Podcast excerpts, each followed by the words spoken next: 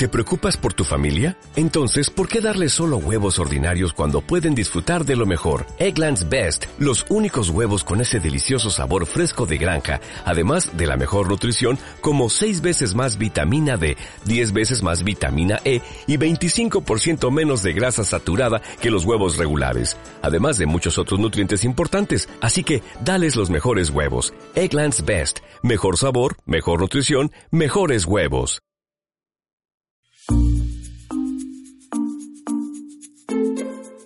Hola, ¿qué tal? Me llamo Felipe Galán y esto es Se habla español.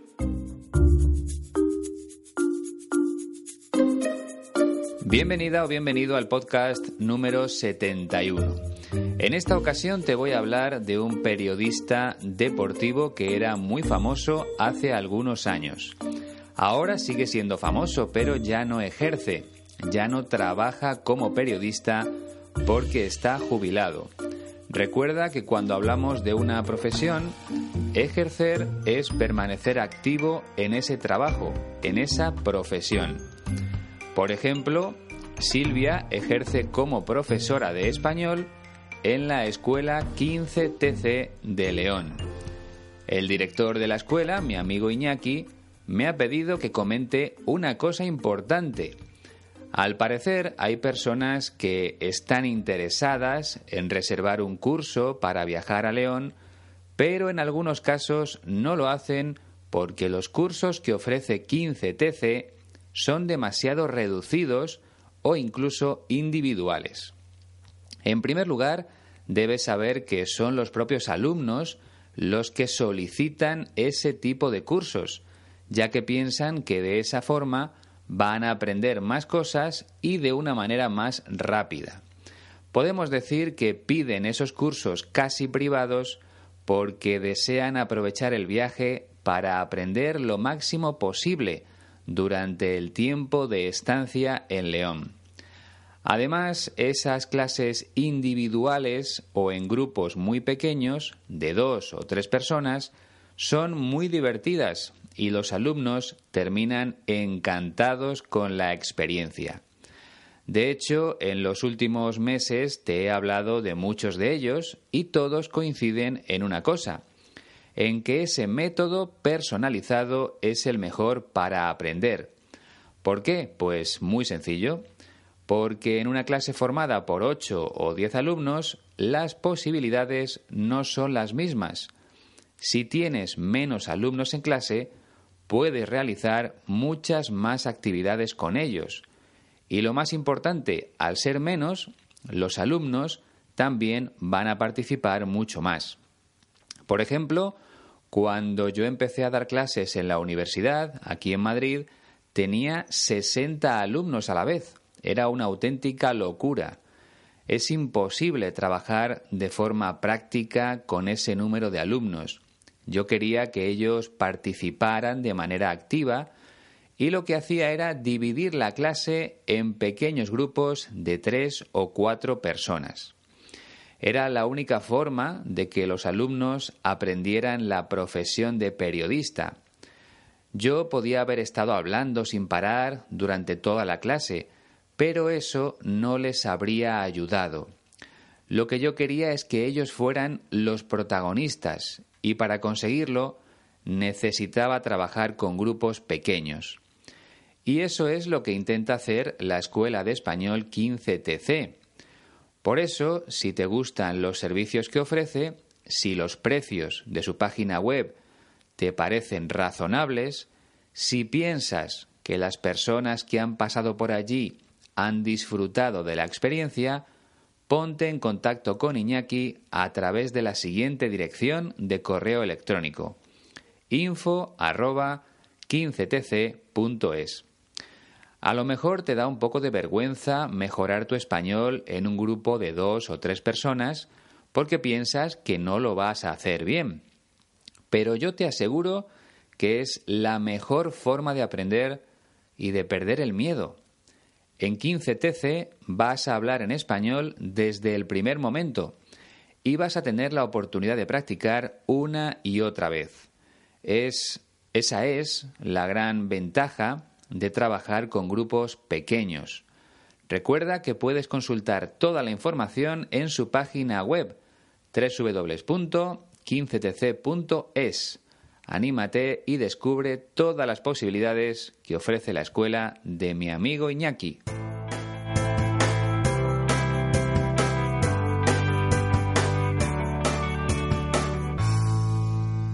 Creo que en el programa anterior se me olvidó dar la bienvenida a las personas que se habían incorporado a la página de Facebook de Se habla español. Así que hoy estoy obligado a hacerlo porque sé que a la gente le gusta escuchar su nombre en el podcast. Esta vez le han dado a me gusta los siguientes amigos. Desde Brasil, Renata Cobrador, Re Márquez, María Rosaria Cascone, Valeria Cristina, Esdras Nacimento, Wilson Roberto Franco Oliveira, Luana Lima Silva y Lucas Holanda.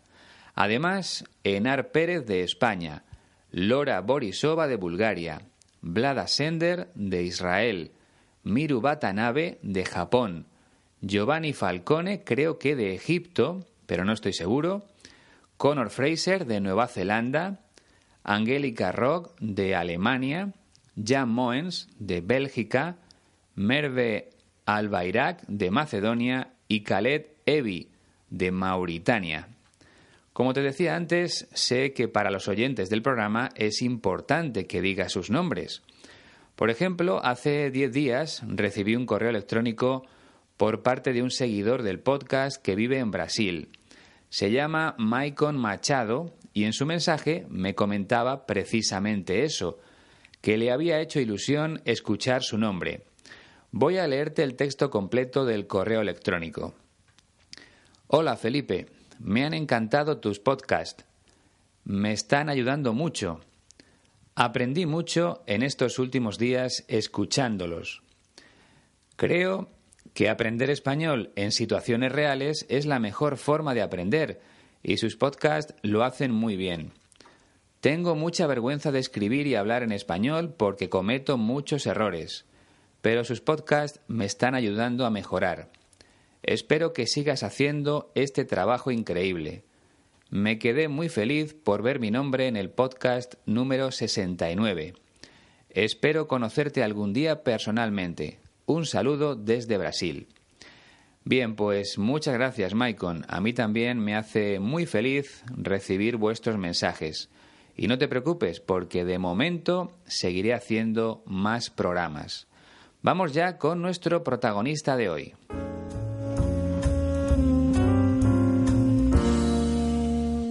José María García nació en Madrid, en la capital de España, el 13 de noviembre de 1943. Por tanto, en un par de días cumplirá 75 años, porque estoy grabando el programa el domingo 11 de noviembre. García estudió periodismo y a continuación pasó por varias emisoras de radio, como Radio España, Radio Madrid y Radio Popular. También trabajó en un periódico ya desaparecido, el diario Pueblo y además colaboró en algunos programas de la televisión pública, que era la única que existía en aquella época. Pero donde empezó a hacerse realmente famoso fue en otra emisora de radio que se llama Cadena Ser. En febrero de 1972 se convirtió en el locutor de un programa nocturno sobre el mundo del deporte y desde ese momento su carrera fue de éxito en éxito. A lo largo de los años, José María García fue cambiando de emisora de radio, pero siempre con el mismo programa deportivo alrededor de las 12 de la noche. El nombre de ese programa era Super García, porque en realidad él era el gran protagonista.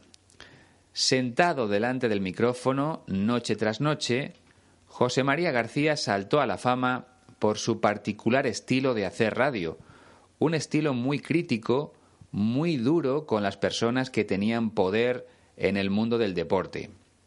Podemos decir que ha sido el maestro de muchas generaciones de periodistas deportivos, aunque ya casi nadie utiliza ese estilo. En 2002 abandonó los medios de comunicación e incluso tuvo que superar un cáncer. Desde entonces se ha hablado mucho de la posibilidad de que volviera a la radio, pero nunca lo ha hecho. La entrevista que vamos a escuchar se la hicieron en la televisión catalana y en ella reflexiona sobre los cambios que ha experimentado el periodismo en los últimos años. La verdad es que José María García se muestra muy crítico con lo que ve y escucha ahora mismo en los medios de comunicación. Vamos a escucharlo. Durante muchísimos años nosotros hemos luchado porque una noticia no es noticia si no está contrastada por todas las fuentes posibles. Y ahora es todo lo contrario. Esto ha empezado en el corazón, después ha pasado el deporte y ahora en la política. Hoy no hay periodismo. Entonces dice, es que el periódico de papel se acaba. No se acaba. Es que el periódico de papel no te está ofreciendo absolutamente nada. Me da pena, me produce tristeza en qué se ha quedado esta profesión. En el periodismo hoy se produce una circunstancia tremenda y sobre todo en el periodismo del corazón y en el deportivo. La perversión de la audiencia. Yo hace una semana le decía al director de un periódico deportivo, digo, vamos a una cosa, ¿cómo es posible que aquí tú le puedas dar una columna a este tío? Este no es un periodista, es un hooligan, es un ultra. Y dice, bueno, pues, pero es que la gente le encanta y es uno de los tíos con más notoriedad porque la gente le encanta. Y aquí, ¿quién es al final el sacrificado de todo esto? El receptor. El oyente en la radio, el que lo ve en la televisión, el que lo lee en los digitales o en el papel. Porque el periodismo hoy ha perdido todo crédito. Esa voz que acabas de escuchar fue la voz más conocida durante largos años aquí en España. No había nadie que no conociera a José María García y la gente solía hablar de su programa a la mañana siguiente, por ejemplo, con los compañeros de trabajo. Lo que decía nuestro protagonista en la radio se tomaba como una verdad absoluta. Nadie ponía en duda sus palabras porque gozaba de una gran credibilidad.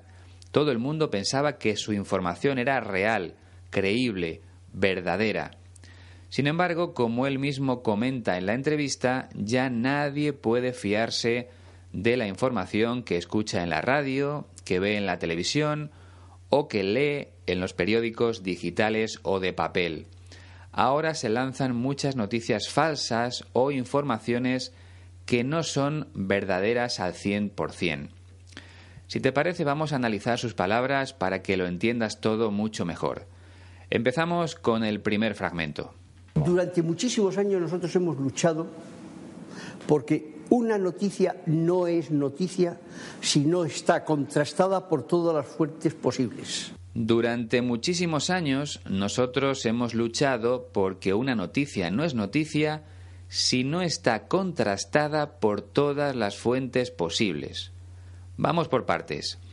En primer lugar, cuando habla de nosotros, se refiere tanto a él como a su equipo de trabajo, a las personas que estaban con José María García en su programa de radio. Y luego dice que una noticia no es noticia si no está contrastada por todas las fuentes posibles. En este contexto, el verbo contrastar significa comprobar que algo es cierto, que algo es verdadero. Por tanto, contrastar una noticia es hablar con todas las personas implicadas en esa información para asegurarnos de que es una noticia verdadera. José María García habla de contrastar la noticia con todas las fuentes posibles. Y ya sabes que en el mundo del periodismo una fuente es una persona que nos cuenta datos o detalles sobre la noticia que estamos investigando. Las fuentes son fundamentales para los periodistas y tienen que cuidarlas todo lo que puedan porque sin ellas no podrían ofrecer nuevas informaciones. Hay veces que, que es el periodista el que llama por teléfono a la fuente para obtener información. Pero cuando existe confianza entre ellos, la fuente también toma la iniciativa y es ella la que se pone en contacto con el periodista para contarle cosas. ¿Y por qué explica todo esto José María García? Pues porque él entiende que en estos momentos los periodistas lanzan las noticias sin contrastarlas previamente. Alguien les cuenta algo, pero no llaman a la otra parte afectada para conocer su versión de los hechos. Empieza a reflexionar sobre este tema en el segundo fragmento. Y ahora es todo lo contrario. Esto ha empezado en el corazón, después ha pasado el deporte y ahora en la política. Y ahora es todo lo contrario. Ahora sucede justo al revés, es decir, ya no se contrastan las noticias, ya no se comprueba si son verdaderas o falsas. Y añade algo en lo que estoy muy de acuerdo. Esto ha empezado en el corazón, después ha pasado al deporte y ahora en la política. Esta práctica habitual entre los periodistas que no contrastan las noticias empezó en la prensa del corazón, sobre todo en la televisión. Hace unos años aparecieron varios programas que se dedicaban a hablar de la vida privada de personas famosas. Cuando hablamos de prensa del corazón o de prensa rosa, nos referimos a ese tipo de prensa, la que habla de los famosos. Bueno, pues en esos programas del corazón se contaban muchas cosas que no eran verdaderas los periodistas o las personas que aparecían en esos programas lanzaban noticias supuestamente ciertas, pero sin contrastar absolutamente nada. Lo único importante era llenar minutos y minutos de televisión. Nadie se paraba a pensar si lo que se decía era verdadero o falso. El caso es que aquellos programas tuvieron mucho éxito, eran vistos por millones de personas, de modo que siguieron haciendo lo mismo durante años. Incluso hoy en día todavía existen algunos programas de ese tipo. Entonces, como esa fórmula funcionaba en el mundo del corazón, se trasladó, se empezó a copiar en la prensa deportiva. Y también aparecieron programas de televisión en los que el deporte era lo menos importante, Simplemente se trataba de ofrecer un espectáculo en el que los periodistas se peleaban entre ellos defendiendo a su equipo de fútbol favorito. En mi caso, como periodista deportivo, sentía auténtica vergüenza de esos programas. Menos mal que nunca he tenido que trabajar en ninguno de ellos. Y por cierto, siguen existiendo. Así que todo empezó en el mundo del corazón. Después pasó al deporte y ahora está ocurriendo lo mismo con la política. Porque también hay programas en los que los periodistas se enfrentan entre ellos para defender a un partido político o a otro. Se gritan, se insultan y lanzan noticias sin contrastar, sin comprobar si son verdaderas o falsas. En el tercer fragmento, José María García lo resume con una frase muy rotunda, muy contundente. Hoy no hay periodismo, entonces dice, es que el periódico de papel se acaba. No se acaba, es que el periódico de papel no te está ofreciendo absolutamente nada. Hoy no hay periodismo. Para García el periodismo puro ya no existe porque no se contrastan las noticias. Y a continuación empieza a hablar de uno de los problemas a los que se enfrenta la prensa en estos momentos, la posible desaparición de los periódicos de papel, porque la gente ya no los compra. Sus palabras son las siguientes. Entonces dices, es que el periódico de papel se acaba. No se acaba, es que el periódico de papel no te está ofreciendo absolutamente nada. Por tanto, para José María García no se trata de un problema tecnológico, no se trata de que Internet se esté comiendo a la prensa de papel. En su opinión, el verdadero problema es que el periódico de papel no le ofrece nada nuevo a los lectores. No hay informaciones nuevas, no hay exclusivas. Es posible que no entiendas esta última palabra. En el mundo del periodismo, una exclusiva es una noticia contada por un medio de comunicación o por un periodista antes de, que lo haga el resto. Ese periodista recibe la información y la cuenta antes que nadie. Eso es una exclusiva. Hace años los periódicos de papel sí ofrecían exclusivas, pero ya no. Ahora se limitan a resumir lo que sucedió el día anterior y eso no le interesa a la gente, porque ya lo han visto en Internet o en la televisión. Si el periódico de papel no cuenta nada nuevo, al final morirá. Vamos con el cuarto fragmento. Me da pena me produce tristeza en qué se ha quedado esta profesión. Me da pena, me produce tristeza en qué se ha quedado esta profesión. Bueno, esta frase no tiene grandes complicaciones. José María García se siente apenado y triste por lo que ve en el mundo del periodismo. Cuando habla de profesión se refiere a la profesión de periodista, al trabajo de periodista. Y la verdad es que tiene toda la razón. A mí tampoco me gustan muchas cosas de las que veo. Hay periodistas que solo tienen un objetivo, hacerse famosos. Y eso no es lo que nos enseñaron en la universidad, al menos a mí. Cuando yo estudiaba, los profesores nos decían que el periodista nunca debe convertirse en el protagonista de la noticia. Simplemente tiene que contarla de la mejor forma posible. Y hoy, por desgracia, sucede todo lo contrario. En el quinto fragmento sigue insistiendo en el mismo asunto. En el periodismo hoy se produce una circunstancia tremenda y sobre todo en el periodismo del corazón y en el deportivo, la perversión de la audiencia. En el periodismo hoy se produce una circunstancia tremenda y sobre todo en el periodismo del corazón y en el deportivo, la perversión de la audiencia. En primer lugar, algo es tremendo cuando su tamaño o su intensidad es muy grande. Aquí José María García está hablando de algo que sucede actualmente en el periodismo del corazón y también en el deportivo, algo tremendo, algo que tiene una gran intensidad, un gran alcance. ¿Y qué es? Pues la perversión de la audiencia. Perversión es el sustantivo del verbo pervertir, que significa cambiar el gusto o las costumbres consideradas normales por otras completamente distintas y que no son buenas. En este caso, el periodismo del corazón y el periodismo deportivo están pervirtiendo a la audiencia, están cambiando sus costumbres normales por otras que no son buenas. Esa es la opinión de José María García.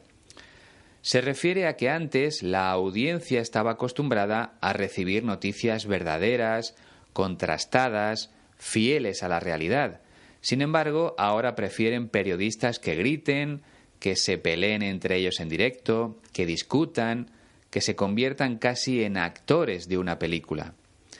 A los lectores de periódico, a los oyentes de radio, a los espectadores de, televisión, en definitiva, a la audiencia en general, ya no le interesan las noticias, lo único que quieren es ver un espectáculo. Por eso dice que el periodismo del corazón y el periodismo deportivo han pervertido a la audiencia, porque han cambiado sus costumbres por otras peores. Recuerda que el verbo pervertir siempre tiene un sentido negativo. Por ejemplo, se utiliza mucho cuando hablamos de sexo. Alguien es un pervertido sexual cuando tiene costumbres que no son normales. No sé, hay gente a la que le gusta tener sexo con animales. Entonces, podemos decir que son pervertidos sexuales. En el sexto fragmento empieza a contar una anécdota que vivió hace poco. Yo hace una semana le decía al director de un periódico deportivo, digo, vamos a una cosa, ¿cómo es posible que aquí tú le puedas dar una columna a este tío? Yo hace una semana le decía al director de un periódico deportivo, vale, Hace una semana José María García se encontró con el director de un periódico deportivo y le comentó algo que le llamaba mucho la atención. Le dijo lo siguiente, vamos a ver una cosa, ¿cómo es posible que aquí tú le puedas dar una columna a este tío? Bien, las páginas de un periódico se dividen en columnas. Puede ser, pueden ser tres, cuatro o cinco. Y cuando hablamos de que un periodista tiene una columna en un periódico, nos referimos a un artículo de opinión en el que ese periodista ofrece su punto de vista sobre una noticia. A ese periodista se le llama columnista, porque habitualmente cuenta con una columna de opinión en ese periódico. Entonces, José María García le preguntó al director de ese periódico porque le había dado una columna a un periodista concreto. García dice a este tío. Ya sabes que en España utilizamos la palabra tío de manera informal para referirnos simplemente a un hombre. Por ejemplo, ese tío me ha dicho que estoy equivocado. No sé su nombre y le llamo tío. El lenguaje formal habría dicho ese hombre. En el séptimo fragmento, García dice lo que piensa sobre ese periodista que tiene una columna de opinión en el periódico. Este no es un periodista, es un hooligan. Es un ultra. dice, bueno, pues, pero es que la gente le encanta y es uno de los tíos con más notoriedad porque la gente le encanta. Este no es un periodista, es un hooligan, es un ultra. Aquí ha utilizado la palabra en inglés, hooligan, y el término en español, ultra. Un hooligan o un ultra es un aficionado radical de un equipo de fútbol, un aficionado que llega a utilizar la violencia contra aficionados de otro equipo. Hay ultras en muchos países y España es uno de ellos. Afortunadamente, poco a poco, los clubes de fútbol van prohibiendo su entrada en los estadios, pero siguen existiendo. Como te decía antes, hace años se producían bastantes peleas entre los ultras de equipos contrarios e incluso llegaron a morir algunos. Entonces, para José María García, ese periodista que tiene una columna de opinión es en realidad un ultra de un equipo de fútbol en concreto. En la entrevista no dice su nombre, pero me puedo imaginar de quién se trata. La respuesta del periódico, del director del periódico, fue la siguiente. Bueno, pero es que a la gente le encanta y es uno de los tíos con más notoriedad porque a la gente le encanta. Es decir, a los lectores del periódico les gusta ese periodista porque es uno de los tíos con más notoriedad. Aquí vuelve a utilizar el lenguaje informal al hablar de uno de los tíos con más notoriedad. En este caso, notoriedad es fama. Si alguien es muy conocido, decimos que tiene notoriedad. Por tanto, el director del periódico le dio una columna de opinión a ese periodista porque era conocido, porque salía en algún programa de televisión dando la nota. Esta es una expresión muy española. Dar la nota significa llamar la atención, pero de una forma negativa, como te decía antes, gritando, insultando a otros periodistas, peleándose con ellos. Esa es la gente que triunfa ahora mismo en España y es muy triste. Vamos ya con el octavo fragmento. Y aquí, ¿quién es al final el sacrificado de todo esto? El receptor, el oyente en la radio, el que lo ve en la televisión, el que lo lee en los digitales o en el papel. ¿Y aquí quién es al final el sacrificado de todo esto? Cuando habla de sacrificado se refiere al gran perjudicado, a la persona que sale perdiendo. Y José María García lo tiene muy claro. Las personas que salen perdiendo de esta nueva forma de hacer periodismo son el receptor, el oyente en la radio, el que lo ve en la televisión, el que lo lee en los digitales o en el papel creo que se entiende bastante bien. Las grandes perjudicadas son las personas que consumen ese tipo de periodismo, porque no están recibiendo información, sino algo completamente distinto. En el noveno y último fragmento añade una frase muy significativa. Porque el periodismo hoy ha perdido todo crédito. Porque el periodismo hoy ha perdido todo crédito. En este contexto, el crédito es la credibilidad. Hoy las noticias no son creíbles, no parecen verdaderas. Ahora mismo, la opinión de las personas sobre el periodismo no es buena, porque no se fían de las noticias que aparecen en los medios de comunicación. Bueno, vamos a escucharlo todo junto una última vez para que puedas comprobar tus avances. Durante muchísimos años nosotros hemos luchado porque una noticia no es noticia si no está contrastada por todas las fuentes posibles. Y ahora es todo lo contrario. Esto ha empezado en el corazón, después ha pasado el deporte y ahora en la política. Hoy no hay periodismo. Entonces dice, es que el periódico de papel se acaba. No se acaba. Es que el periódico de papel no te está ofreciendo absolutamente nada. Me da pena, me produce tristeza en qué se ha quedado esta profesión. En el periodismo hoy se produce una circunstancia tremenda y sobre todo en el periodismo del corazón y en el deportivo. La perversión de la audiencia. Yo hace una semana le decía al director de un periódico deportivo, digo, vamos a una cosa, ¿cómo es posible que aquí tú le puedas dar una columna a este tío? Este no es un periodista, es un hooligan, es un ultra. Y dice, bueno, pues, pero es que la gente le encanta y es uno de los tíos con más notoriedad porque la gente le encanta. Y aquí, ¿quién es al final el sacrificado de todo esto?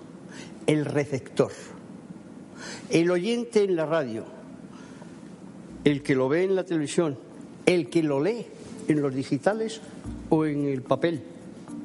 Porque el periodismo hoy ha perdido todo crédito. Ojalá que mis explicaciones te hayan servido para entenderlo todo mejor.